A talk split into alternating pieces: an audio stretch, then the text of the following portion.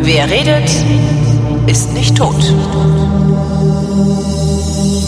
Willkommen zum Geschichtsunterricht der Koproduktion von Vrindt und DLF Nova und Matthias von Hellfeld. Hallo Matthias. Sei gegrüßt. Thema heute, die Entführung der Landshut. Nicht der Stadt, obwohl dies vielleicht auch verdient hätte, sondern einer Lufthansa-Maschine, warte, in den 70er Jahren durch PLO-Terroristen äh, um äh, in Stammheim RAF der ersten Generation freizupressen. So ist es. Echt? Also echt? Ja, es war ok es war gewonnen. Es war ich äh, krass. es war im Oktober 1977, deswegen ja. machen wir ja auch die Sendung. Ähm, das war der Höhepunkt des Terrors der Rote Armee Fraktion ähm, die Rote Armee-Fraktion, die ist Anfang der 70er entstanden aus einer linksextremen oder sagen wir links, links, linksextremen Abspaltung äh, irgendwann mal von K-Gruppen, Studentenbewegung. Ähm, und, Was heißt eigentlich K-Gruppen? Kommunistische Gruppen. Ach so. Ähm, naja, das hat ja dann doch schon eine tiefere Geschichte, weil also mit dem Godesberger Programm 1959 äh, hat sich die SPD von äh, ich sage es heute mal mit etwas äh, Anführungsstrichen linksextremen Studenten äh, getrennt, der SDS, mhm. Sozialistischer Deutscher Studentenbund. In dem war Rudi Dutschke im Übrigen und äh, der wurde dann ja zu einem der großen Rhetoriker der Studentenbewegung. Und aus diesen ähm, raus aus der SPD rausgeschmissenen äh, Studenten äh, gingen sehr viele in die Studentenbewegung, die dann also gegen den Vietnamkrieg mhm. und gegen den Schah und alles Mögliche demonstriert hat, zu Recht, wie ich finde, und der auch diese Gesellschaft tatsächlich sehr alarmiert und verändert hat. Und ein ganz, ganz winziger kleiner Teil, dem war das nicht mehr genug. Und die fang, fingen dann an, sich tatsächlich zu bewaffnen und zu radikalisieren. Und das geht, glaube ich, Ende der 60er, Anfang der 70er Jahre los äh, mit dem berühmten Kaufhausbrand. Da ist dann auch Andreas Bader schon bei und Ulrike Meinhoff später dazugekommen, eine Journalistin des damals sehr bekannten äh, Wochenblattes Konkret, ähm, die also dort Kolumnen geschrieben hat und sich mit der, Dis mit der Diskussion beschäftigt hat zwischen den Studenten und dem Staat. Also wie soll dieser neue Staat, den die Studenten wollten, aussehen? Wie weit äh, kann man den Kapitalismus überwinden? Wie kann man aus dem Vietnamkrieg rauskommen? Und was bedeutet dieser Vietnamkrieg eigentlich für die Menschheit? Und ähm, da wiederum ist dann ebenfalls ein ganz kleiner Teil so radikal geworden, dass die dann der Meinung waren, Gewalt gegen Gegenstände ähm, ist okay. Und wenn man durch Entführung ähm, jemanden dazu bringen kann, etwas zu tun oder zu lassen, dann ist das auch okay. Und irgendwann ist dann daraus geworden, und wenn es dann nicht anders geht, dann muss man eben auch jemanden umbringen, um irgendwelche Dinge durchzusetzen. Und das hat sich so im Laufe der Zeit hochgeschaukelt, richtig gehend. Ähm, weil ähm, du musst ja immer überlegen, damals gab es die sozialliberale Regierung für die Brandt, das war ja die Ikone der Studenten oder der, mhm. ich sag mal, der veränderungswilligen Teile der Gesellschaft. Wir wollen mehr Demokratie wagen. Wir wollen mehr Demokratie wagen. Es ist dort die Gesellschaft stark auf den Kopf gestellt worden, auch mit Hilfe einer sozialliberalen FDP. Das ist nicht so viel mehr von dem, was sie heute machen. Mhm. Ähm, und das hat natürlich tatsächlich auch ein Gegeneinander gegeben. Also es gab zur ich sag mal, Anfang der 70er Jahre Debatten über die Zukunft der Bundesrepublik Deutschland, die hatten es wirklich in sich. Und da gab es gesellschaftliche Gruppen, die gegeneinander angetreten sind. Das war so einen, ein ziemlich äh, aufge, eine ziemlich aufgewühlte Zeit. Und in diese Zeit hinein kam eben auch der Terror. Und dieser Terror von links, der Rote Armee Fraktion, ähm, der war sozusagen ideologisch begründet, dadurch, dass man sagte, der westdeutsche Staat ist ein faschistischer Staat, ein militaristischer Staat. Er ist USA-hörig und sei sozusagen alles in allem die Ausgeburt des Kapitalismus. Mhm. Und das sei eben vom Übel, weil eben dadurch solche Gestalten wie der Schah von Persien oder der Vietnamkrieg als ähm, Krieg, als, als aggressiver imperialistischer Krieg geführt wäre, würde. Und die Bundesrepublik distanziere sich nicht davon, weil sie davon eben auch profitiere, also vom Öl aus äh, vom Schaf von Persien und so weiter und so fort. Das brauchen wir jetzt nicht alles zu sagen, aber äh, das war so ein in sich geschlossenes linksextremes Gedankengebäude, in das man sehr schwer hineingekommen ist und mit dem man auch sehr schwer diskutieren kann. Und das ist ähm, äh, das ist heute nicht anders. Ne? Ja, das ist halt auch bei extrem rechts schwierig. ist das ist auch äh, extrem schwierig mit mit mit links äh, heute solche Dinge zu Ja, diskutieren. mit der AfD auch. Ja, so- sowohl mit rechts als auch mit links. Ja, das ist ist aber Genau. äh, ja. So, und dann gab Obwohl, es also obwohl die Analyse, die Analyse ist ja, entschuldige, die Analyse ist ja gar nicht so falsch. Ja, ja, also ich, die, das, das ist also die, die, die, die haben irgendwie, ja, die sehen das Richtige, ziehen daraus aber dann vollkommen hirnlose äh, Schlüsse, wie ich finde. Aber ja, okay. Ja, aber da muss man eben diese richtige Analyse auch gegenüber äh, Herrn Putin an den Tag legen und ne- entsprechende Schlüsse ziehen, weil der macht das nämlich auch. Ähm, also, aber lass uns mal auf die Zeit Ja, der ja, ja. 70er zurückkommen. Es gab dann den berühmt-berüchtigten Kaufhausbrand in Frankfurt. Da gab es einen Prozess, der ähm, hat also zum ersten Mal sozusagen Leute in den Knast gebracht ähm, von den Prominenten, also Andreas Bader zum Beispiel. Der wurde dann befreit mit Hilfe von äh, ähm, Ulrike Meinhoff ähm, und dann gab es Anschläge und alles Mögliche und es gab Moment, Verhaft. wie, wie ist der befreit worden? Na, das ist jetzt eine ganz lange Geschichte, aber äh, kann man nachlesen im Bader-Meinhof-Komplex. Also Ulrike Meinhoff hat in der Haftanstalt, ähm, ich sag mal, einen Besuchstermin organisiert, weil sie eine Arbeit schreiben wolle über äh, Andreas Bader und die Studentenbewegung und die ähm, linken, die linke Bewegung. Und bei dieser Gelegenheit wurde er also in ein Besuchszimmer geführt und dann wurden, sind beide aus diesem Besuchszimmer geflohen, woraufhin dann Ulrike Meinhoff eben nicht mehr als eine freigängerische Journalistin tätig sein konnte, sondern sie war dann auch im Untergrund. Und damit hatten sie zwei Hauptfiguren, sozusagen Andreas Bader Ja. und Ulrike Meinhoff, die immer so als Pärchen ähm, genannt wurden und die im Grunde genommen wirklich Bader-Meinhof-Bande. Ja. Genau, die, die beide sozusagen die Ikonen auch waren und die eben, ähm, ja, ich sage jetzt einfach mal, diese ganze Truppe angeführt haben. Aber jetzt mal, wie, obwohl das wie flieht man denn aus dem Knast? Also ich meine, stimmt. die, Das war abenteuerlich. Holger, die sind aus dem Fenster gesprungen. Das Ernsthaft? war erster Stock aus dem Fenster gesprungen. das heißt, das heißt auch, das heißt auch, der Staat war dem überhaupt nicht keine gewachsen, Ahnung. was er da vor sich. Nein, keine Ahnung. Ja, ich meine, dass wir haben doch schon mal über das Münchner Attentat geredet Ja, bei stimmt, den Olympischen Spielen. Das äh, unternehme ich jetzt unseren Staat wirklich mal in Schutz, weil äh, wie, willst du, du bist, das gab's vorher nicht. Ja. ja. Ja. Und wenn es etwas nicht gab, dann kann man dem Staat nicht vorwerfen, dass sie darauf nicht vorbereitet sind. Natürlich kann man sagen, du musst auf alles vorbereitet sein. Ja, bla bla bla. Ja, sicher, aber, dann ist aber auch ein Polizeistaat, der ist auf alles. ja, und die, ja, aber du, da, auch das kannst du nicht aus dem Boden stampfen. Für die Olympischen Spiele einen Polizeistaat und dann hinterher wieder nicht mehr. Das geht nicht. Und insofern, ja. Ah ja. Also, äh, natürlich waren die zu gutgläubig. Natürlich ist das alles Unfug gewesen, was die Polizei da gemacht hat. Ähm, aber äh, ja, was soll man dazu sagen? Es ist halt passiert. Und das ist jetzt einfach so zu sagen, das waren alles Penner und Idioten, das ist natürlich auch Mist, weil das kein Mensch mit Absicht gemacht hat und kein Mensch war darauf vorbereitet und niemand hat, die haben dann da geschnitten, wie der ist jetzt abgehauen. Ja, kann man natürlich hinterher sagen, das hätte ihr doch verhindern können. Hätten sie auch, keine Frage, aber haben sie nicht. Also, wir sind jetzt auch lange schon in der Vorgeschichte, aber bitte, die ähm, Andrea, also die Bader-Meinhof-Gruppe, das war dann in den äh, Mitte der 70er Jahre eine, eine bekannte Truppe. Die Fahndungsplakate hingen in jeder Poststelle, in jedem Supermarkt, überall hingen diese Gesichter, äh, so in kleinen, ich sag mal, Passfotogröße, ähm, so 50 Stück oder 25 Stück nebeneinander, gesucht werden, Doppelpunkt. Dann kamen also Bader, Meinhof, Enslin, Raspe, Holger Mainz, wie sie alle hießen. Und man hatte so eine Art, ich, also ich sage es jetzt etwas übertrieben, aber nicht wirklich, das war so eine Art Rasterfahndung, äh, die ja auch dann wirklich so hieß, an der sich aber dann ganz viele Menschen auch beteiligt haben, weil jeder, der sich so irgendwo in der Stadt, ist er dabei, ist er nicht dabei, kann ich, erkenne ich jemanden. Also es war. Ehrlich gesagt Mist. Ja. So, und es gab dann äh, Prozesse natürlich, die wurden irgendwann verhaftet. Andreas Bader, äh, Ka- Jan-Karl Raspe und Holger Mainz äh, sind Anfang 1972 verhaftet worden.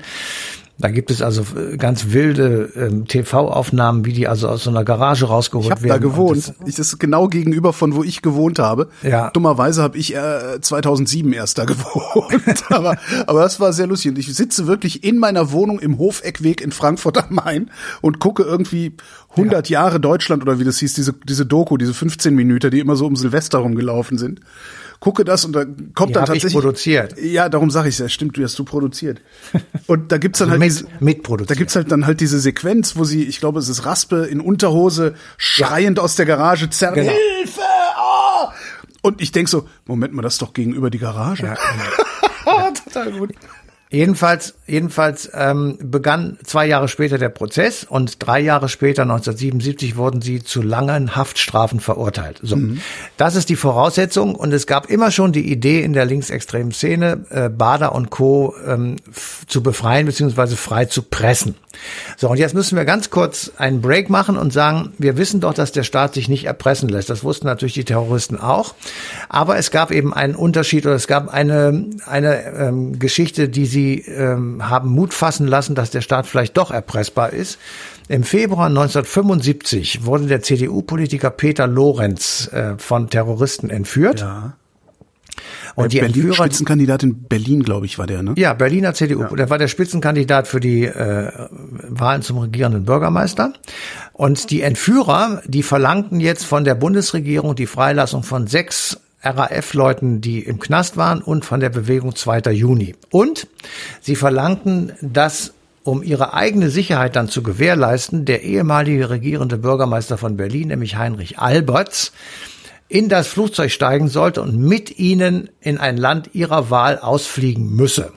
So, und man glaubt es nicht, das hat die Regierung akzeptiert. Da sieht man also ähm, auch im, im, in der Tagesschau gelaufen, wie also ähm, sechs Terroristen die Gangway hochgehen, das Peace- und Friedens- und Siegzeichen machen und äh, Heinrich Alberts ebenfalls in das Flugzeug klettert, die äh, Maschine abfliegt und sie landen irgendwann später in Aden.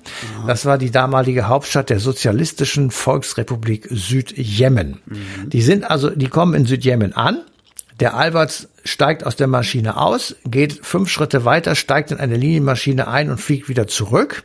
Und am Abend wird Peter Lorenz in Berlin freigelassen. Das heißt, das war für die Terroristen ein Erfolg, ja. in Anführungsstrichen gesagt. Und diesen Erfolg, den wollten sie im Herbst 1977 wiederholen. Ah. So, und wenn du dabei sozusagen gewohnt hast, wo äh, Jan-Karl Rasp und Andreas Bader verhaftet wurden, dann habe ich da gewohnt, wo Hans-Martin Schleier äh, entführt wurde im Herbst 1977. Ach krass, mit dieser heftigen Schießerei. Äh in der Raschdorfstraße in Köln. Ich bin als kleiner Junge immer an dieser Straße entlang gelaufen in den Stadtwald, um Fußball zu spielen. Ja. Und ähm, bis vor kurzem, da wurde dann neu gebaut, waren die Einschusslöcher dieses Attentates ähm, in der kleinen Mauer zu sehen äh, eines Hauses, das genau auf der Ecke zur Friedrich-Schmidt-Straße ist. Und heute erinnerte ein, eine kleine Gedenkstätte an die, an die Tat. Mhm. Also, was ist passiert? Hans-Martin Schleier war Arbeitgeberpräsident zu der Zeit. Und er hatte eine ich sag mal, Nazi-Karriere hingelegt bis 1945. Das war eine erstklassige Nazi-Karriere, wo er dann hinterher im Interview auch mal gesagt hat, er habe sich überhaupt gar nichts vorzuwerfen. Ja, er hat sich nichts vorzuwerfen, das hat Kiesinger auch gesagt und ganz viele ja, andere ja. auch. Und da wollen wir jetzt nicht im Detail drauf eingehen. Das war jedenfalls eine das Begründung. War die, ich wollte gerade sagen, ja, das war ja eine der Hauptbegründungen. Ja. ja, es war die Begründung, warum der Mann ausgesucht wurde, in Anführungsstrichen, von den Terroristen, um entführt zu werden.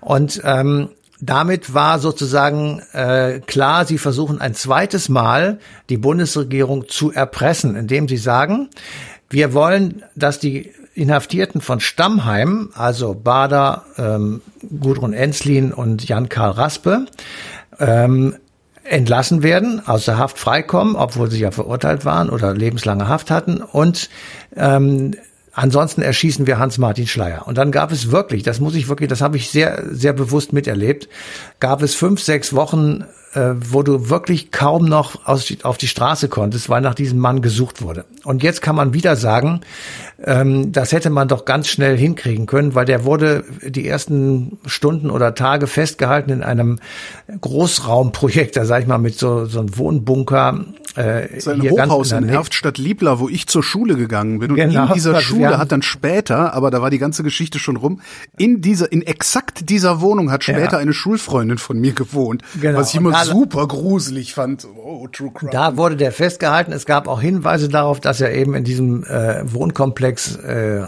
hin verschleppt wurde, aber die Polizei ja. ist diesem nicht nachgegangen. Es hat tatsächlich sehr viele dilettantische Fehler gegeben, aber auch hier, es war die erste, ich sag mal, wirkliche riesige Rasterfahndung in der Bundesrepublik, wo man also das ganze Land auf den Kopf gestellt hat. Ich selbst habe ähm, damals nicht nur lange Haare gehabt und einen grünen Parker getragen, sondern ich hatte auch noch so ein Auto, was die gefahren sind, einen alten Volvo. und ich wurde also unentwegt festgehalten oder aufgef aufgef bin aufgeflogen bei Straßenkontrollen. Und das war sehr, sehr unangenehm, weil da waren 20-Jährige mit durchgeladener Maschinenpistole, die da als Polizisten vor mir standen. Habe ich dann ganz also, viel später in den 80ern, was war das letzte? Letzte war, glaube ich, Herrhausen oder so. Äh, 87 habe ich selber einen Führerschein gemacht und ich kann mich daran erinnern, dass es noch mal so eine kurze Welle gab, ja, ja. Äh, wo auch ständig an den Ein- und Ausfallstraßen Kölns wir an, angehalten ja, und, und durchsucht Das war ziemlich übel. Und, ähm, und das war das war noch harmlos im Vergleich zu dem, was in den 70ern los war. Also, ja. Also wir kommen jetzt auf den armen Hans-Martin Schleier zurück, der also am 5. September war das 1977 in Köln entführt wird und der wird dann also verschleppt, der ist dann in irgendwelchen Verstecken, dann machen sie Videobotschaften, die dann abends in der Tagesschau zu sehen waren und die Bundesregierung reagiert eben anders als im Falle Peter Lorenz, sagt, wir verhandeln überhaupt nicht, wir bilden einen Krisenstab, in dem alle Parteien eingebunden waren und dann saßen dort in Bonner Krisenstab die Feldwebel und Leutnants des Zweiten Weltkriegs. Das ist, finde ich, eine interessante Feststellung, ja, weil stimmt. Die, die hatten alle äh, Kasernenerfahrung, Kriegserfahrung, Bunkererfahrung und die haben dann angefangen, äh, sich stangenweise Zigaretten kommen zu lassen. Der Alkohol floss in Strömen und äh, die haben, also hat hinterher der, der damalige oder ein späterer Innenminister namens Zimmermann erzählt. Ja der genau das auch gesagt hat, ja, ja, das, wir waren die Leutnants des Zweiten Weltkriegs, wir haben sowas erlebt und wir haben gesagt, wir halten das jetzt durch, die können uns mal. Und ja. ähm, dann hatten sie erst gedacht, sie haben es mit einer Entführung zu tun und irgendwann wird man dieses Versteck schon finden. Und dann kam eben dazu, und das ist ja dann der Anlass am 13. Oktober, also immerhin schon einen guten Monat später, äh, weil das, weil Hans-Martin Schleier einfach nicht aufzufinden war und gleichzeitig äh, die Regierung gesagt hat, wenn sie denken, dass wir mit ihnen verhandeln, haben sie sich geirrt. Und dann sind äh, irgendwann die Entführer nervös geworden sozusagen und haben in der PLO hatten sie ja gute Kontakte und haben dann also äh, begrüßt sozusagen, dass ein PLO-Kommando gesagt hat, okay, wir entführen jetzt eine Lufthansa-Maschine, um den Druck auf die Bundesregierung zu erhöhen. Das war tatsächlich am 13. Oktober der Fall.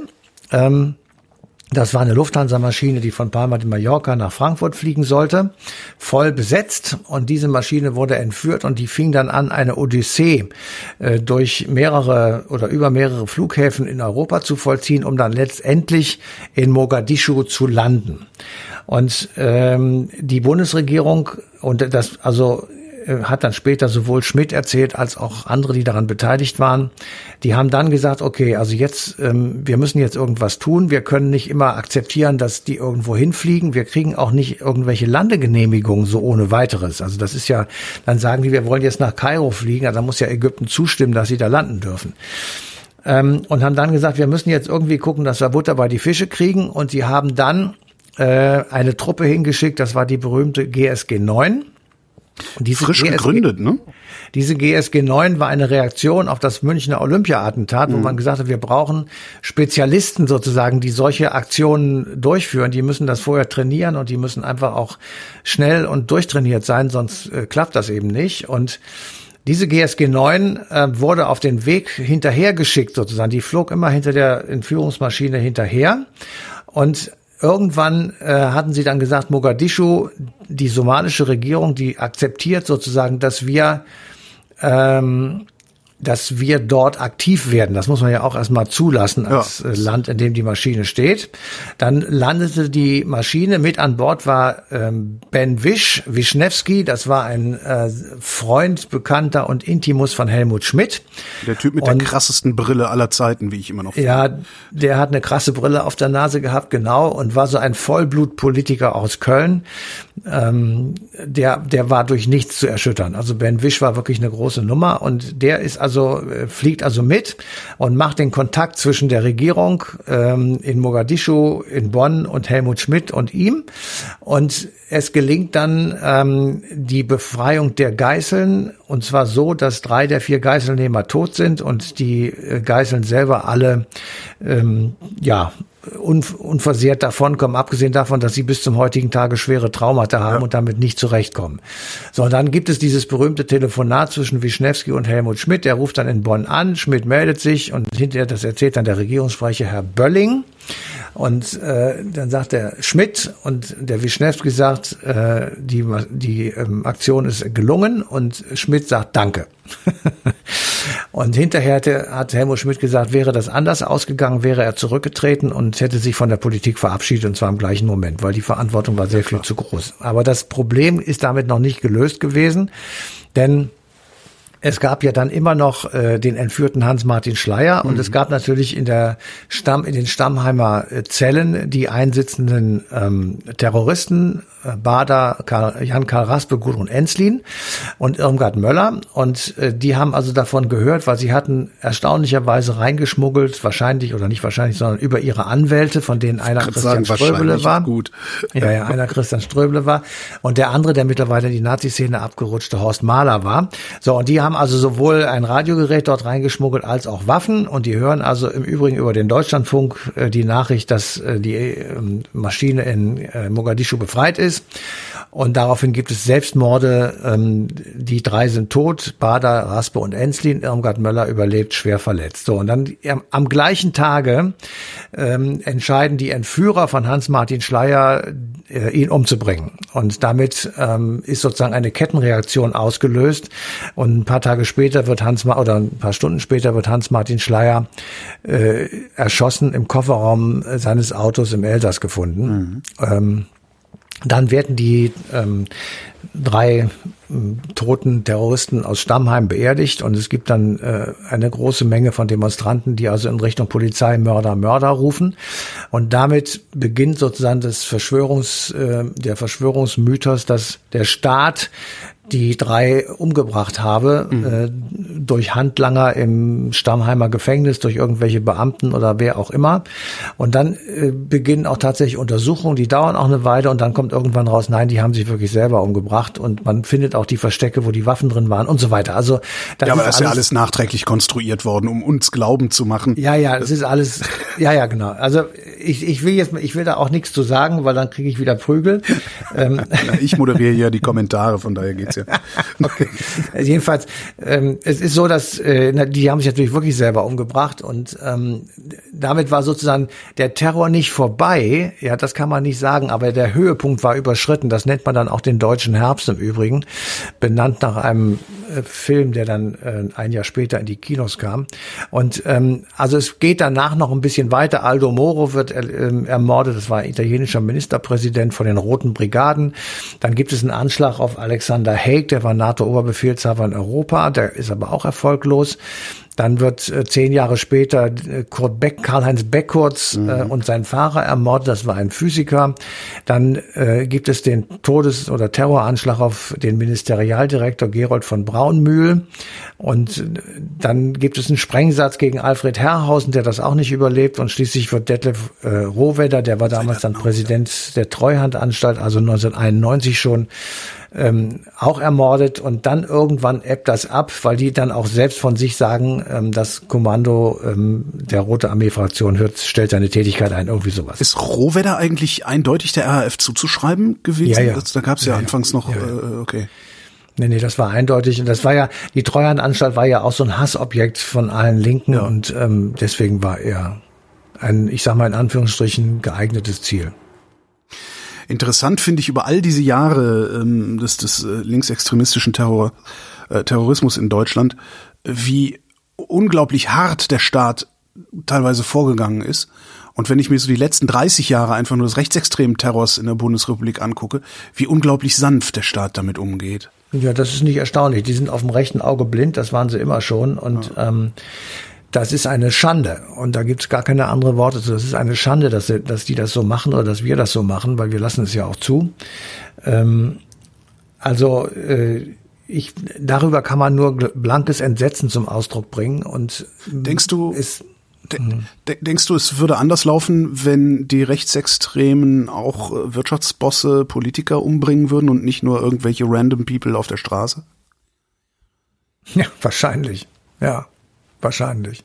Das ist eigentlich verblüffend, dass von links nichts passiert, ne?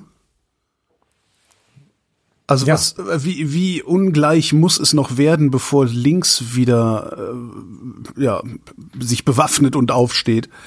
Also ich glaube ehrlich gesagt, dadurch, dass der, der, der, der Versuch von links eine Gesellschaft zu organisieren 70 Jahre lang in die Hose gegangen ist, wird es kompliziert werden, eine Gesellschaft, die äh, genauso lange in Demokratie lebt, sage ich mal, oder jedenfalls nicht in äh, extremistischen Situationen, davon zu überzeugen, dass man das nochmal versuchen sollte. Also das wird wirklich kompliziert und ich glaube nicht, dass das funktioniert. Deswegen haben es die Rechten äh, im es die Moment so leicht. einfacher. Äh, ja. Leicht habt auch ihr es, werte Hörerschaft, denn ihr kommt für Lau Rhein auf eine Veranstaltung in Gießen in der Uni am 20. Oktober 2022 um 19 Uhr. Und was es da zu sehen gibt, das erzählt euch Matthias von Hellfeld. Ja, also ich werde dann da sein, dann wird Markus Dichmann auch da sein. Wir haben Studiogäste und wir zeichnen eine Sendung live auf in der Universitätsaula der Universität Gießen. Ähm, das wird dann eine Woche später ausgestrahlt und wir freuen uns sehr darauf, dass der Eintritt ist natürlich frei. Es gibt auch zu essen und zu trinken. Man kann unsere Bücher kaufen, wenn man es möchte. Und wir werden uns unterhalten über Erich Mielke und die Stasi und das Leben in der DDR mit der Stasi. Und der Anlass ist der Tag, an dem Erich Mielke zum Chef des Ministeriums für Staatssicherheit ernannt wurde. Das war der 1. November 1957. Und er hat es ja äh, inne gehabt, dieses Amt bis zum Ende der DDR 1989, 90. Und äh, damit ist er eine entscheidende Figur gewesen für die Geschichte der DDR. Und wir beleuchten ihn etwas näher und eben auch das Ministerium, das er angeführt hat. Matthias von Hellfeld, vielen Dank. Gerne. Und euch vielen Dank für die Aufmerksamkeit. Die passende Ausgabe äh, von die passende Ausgabe eine Stunde History zum Thema Entführung der Landshut läuft auf DLF Nova am 17. Oktober 2022.